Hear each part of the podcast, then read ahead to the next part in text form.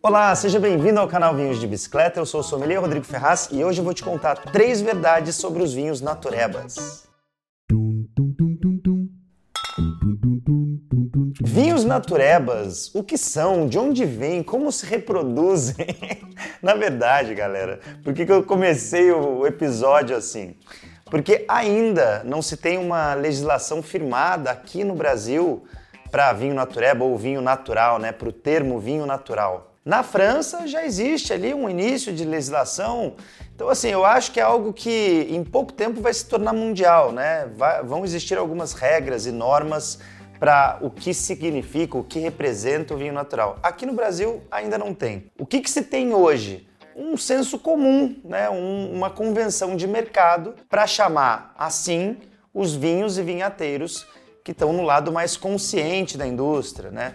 Que tem um, um lado consciente, inclusive com relação à terra, com relação à produção do vinho e até com relação às pessoas envolvidas, tanto quem produz como quem consome esse tipo de vinho. Lógico, entram aí vários tipos, várias verdades, vários estilos diferentes e processos diferentes de vinificação, e eu vou te contar hoje três que são comuns a todos eles. Então seriam algumas verdades que são presentes nos vinhos naturebas. Vamos para a primeira delas então. Não a rotulagem restritiva. O que, que eu quero dizer com isso? Na verdade, os vinhos naturebas, eles não podem ser simplesmente colocados dentro de uma caixinha, né? Até os vinhateiros de vinhos naturais não gostam disso, né, geralmente. Como não existe uma legislação, a gente tem que encontrar alguns processos que são comuns de existirem na produção desses vinhos, citando aqui alguns deles. Produção de vinhos orgânicos, né? não usar componentes sintéticos ali, agrotóxicos né? nos vinhedos. Cultivo biodinâmico, que aí vai além até do cultivo orgânico, né? já ligado aos astros, seguindo os preceitos da agricultura biodinâmica. Vinificação usando métodos ancestrais, tem produtores que não utilizam nenhum tipo de conservante sintético no vinho. Então, isso tudo não é que os produtores naturebas, os vinhos naturebas, precisam necessariamente seguir todos esses processos. Na verdade, tem produtor aqui que não segue todos eles mesmo, e isso é normal. O que se tem hoje, que a gente conhece bastante produtor aí que está indo para essa linha, é o seguinte: está muito mais atrelado à filosofia, ao estilo de vida, do que a uma demanda mercadológica. Então, o produtor que se torna orgânico, biodinâmico, natureba, faz fermentação natural, espontânea, ele não está ali preocupado que ele vai fazer daquela forma para ele conseguir vender mais. Na maioria das vezes, ele está mais preocupado em desenvolver ali um modelo de negócio que seja mais sustentável que seja melhor para o meio ambiente, como eu disse lá atrás, para as pessoas que estão envolvidas. Então é lógico que ainda não se tem produções em larga escala sendo natureba, né? Não tem isso ainda, mas não se engane, tá? Porque esse não é um mercado pequeno, não. Já é um mercado bilionário. Inclusive, a gente pegou alguns dados aqui para exemplificar isso. Segundo o Instituto Transparency Market Research, o mercado de vinhos orgânicos atingiu 11 bilhões de dólares no mundo em 2020. E a expectativa é que essa cifra chegue a 30 bilhões de dólares até 2030. Então, olha só, é lógico, estou falando só de vinho orgânico aí, não é necessariamente vinho natural, tá? Mas já é muito representativo, né? Porque é um caminho natural para chegar num vinho natural, você fazer ali uma agricultura orgânica. E tem mais um dado, no bom sentido, assustador aqui desse mercado. Olha aqui comigo. O escritor inglês e especialista no tema Monty Walding comparou que entre 1999 e 2018 a superfície de vinhedos orgânicos e biodinâmicos certificados partiu de menos de 1% lá em 1999 e chegou a 5% em 2018. Ou seja, 5% de todos os vinhedos do mundo já são certificados como orgânicos. Isso não significa que esses produtores estão fazendo vinho natural, tá? Mas já é um começo, como eu disse. E só para fechar o item 1 aqui desse nosso episódio, não é porque hoje não existe uma legislação para vinho natural que não vai existir no futuro. Tanto que, à medida que esse mercado for crescendo e essas cifras, como eu mencionei, forem aumentando, é algo até normal que comecem a existir as regras e leis e legislações para os vinhos naturais espalhados aí ao redor do mundo, tá? Eu acho que isso daí é algo que realmente vai acontecer em um futuro muito breve. Agora vamos para nossa verdade número 2, leveduras autóctones. Essas são as heroínas dos vinhateiros naturebas. Por quê? Eu vou te explicar. Vamos pegar, assim, esquecendo agora os naturebas, como que se faz normalmente, tá? Como que a indústria do vinho, em sua maioria, faz hoje. Ela não usa a levedura que está ali no vinhedo, natural ali, que vem direto do campo, não. Muito pelo contrário. Eles evitam esse tipo de levedura por conta de não previsibilidade, né? Você não sabe exatamente como vai acontecer a fermentação se você só deixar as leveduras naturais agirem. Então, o que a indústria do vinho hoje faz? Trabalha com levedura selecionada, levedura testada onde há previsibilidade no processo de fermentação. Então o produtor sabe exatamente o que vai acontecer quando ele induz a fermentação com essas leveduras previamente selecionadas em um ambiente asséptico. E aí o que, que acontece com aquelas leveduras e bactérias que vieram lá do vinhedo? Nesse caso elas são aniquiladas quando entra em ação o SO2.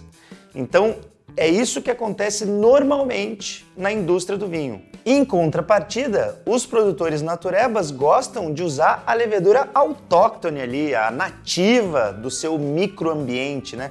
Tanto aquelas que estão no vinhedo dele, onde ele colheu os frutos, até aquelas que estão presentes na própria adega, porque tem que pensar que uma adega onde ocorre a vinificação é um microambiente cheio de levedura, de bactéria nativa daquele local. E aí cada vinho sai diferente, né? Porque se você vai vinificar no seu quarto aí, vamos supor, no seu quarto aí que você mora hoje, tem leveduras que vivem aí com você há muito tempo, leveduras e bactérias. Já na casa de outra pessoa, são outras leveduras com outras bactérias. Então é esse microambiente que vai dar o tom naquela vinificação, né? Principalmente dos naturebas que fazem a fermentação espontânea, usando essas leveduras selvagens, né? Essas leveduras nativas do seu ambiente. É óbvio, isso pode gerar alguns problemas eventuais, tá? Às vezes um vinho ali que fica com excesso de acidez volátil por causa justamente dessa não previsibilidade da fermentação, mas uma coisa a gente não pode negar. Fazendo a vinificação dessa forma, cada vinho vai ter uma identidade muito própria. Então pode ser a mesma uva do mesmo país, da mesma região, mas cada vinho vai sair diferente do outro. E isso é uma coisa muito especial do mundo dos vinhos naturais, né? Cada vinho é único, é distinto. Às vezes até o tanque de um, eu até visitei recentemente a Valparaíso, que é uma produtora de vinhos naturais aqui do Brasil, lá da região de Barão, no Rio Grande do Sul, que eles têm diferentes vinhos em diferentes tanques. E olha só, às vezes é a mesma uva, tá? Então a gente foi fazer um vinho com eles e a Nayana, queridíssima, lá da Valparaíso, falou: Ó, oh, Rodrigo, eu vou ter que te mandar a prova do tanque X, do tanque Y e do tanque H, porque você vai ter que escolher qual você quer, porque os vinhos eram diferentes, apesar de terem sido cultivados no mesmo vinhedo com a mesma uva. Ah, e para os curiosos aí, era um Sangiovese. Em breve teremos novidades. Aguarde e confie. Agora a verdade 3. Ela é a última, mas não a menos importante, tá? Mínima intervenção humana. Isso é um mote, vamos dizer assim, para os vinhateiros de vinhos naturais. O que, que isso quer dizer na prática? No vinhedo, na maioria das vezes, eles vão usar soluções naturais para deter possíveis pragas e deixar ali o seu sistema de cultivo ali bastante saudável, né? Então, vou te dizer aqui um exemplo: forração verde. Isso acabei de ver lá do sul também. Eles colocam outros tipos de plantas ali para conviver com o vinhedo que vão interferir na oxigenação do solo e até na aderência de nitrogênio, né? na adesão de nitrogênio. Então, assim, são compostos naturais deixando aquele vinhedo saudável, o mais saudável possível, sem nenhuma ação humana, né? sem nenhuma nenhum remédio, nenhum composto sintético. Outro fator, tem alguns vinhedos que são encobertos com lonas para que sejam protegidos da geada. Então isso daí é uma proteção física, não é nada químico sintético entrando ali no vinhedo. Quando já vai para a adega, aí a história continua da mínima intervenção humana. Eles querem deixar os agentes naturais. A gente já falou das leveduras agora há pouco. Quais são os outros aspectos dos vinhos naturebas? Na grande maioria das vezes, eles não querem uma interferência externa para aquele vinho. Então, além de não induzir com levedura selecionada, né, eles querem a expressão do varietal e também da levedura nativa daquele lugar, eles deixam a natureza correr mais solta. Então, a expressão varietal ali do fruto fica muito evidente. E aí, em alguns casos, não faz muito sentido o vinho ir para madeira, né? Porque a madeira iria mascarar algum aspecto do varietal, né? Mascarar algum aspecto natural do fruto. É muito comum você encontrar vinhos naturais que não tem passagem por madeira, indo muito nessa linha mesmo, sabe? De deixar a fruta ser o principal ator daquele vinho, sem nenhuma maquiagem. Bom, então por fim, né, para resumir esse papo todo, a gente ainda não tem a legislação, mas a gente tem esses atributos, esses fatores aí que a gente encontra normalmente nos vinhos e vinhateiros naturebas, né? Esses que eu acabei de falar para você. E olha só, eu sinceramente acho que apesar desse movimento ter nascido como um movimento de resistência agrícola ali, eu não acho que é uma moda só não.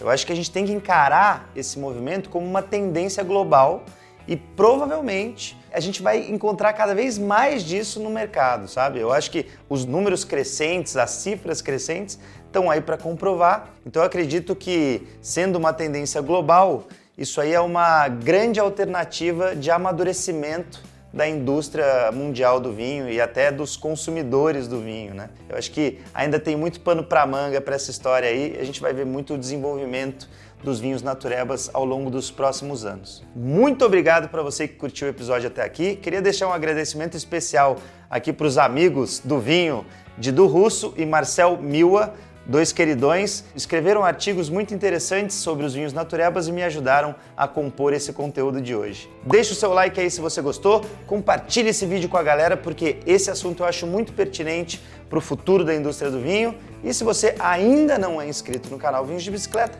se inscreve aí, cara. Essa comunidade só cresce, tá uma coisa linda. Valeu, cheers! Tô sem a taça hoje, né? Cheers!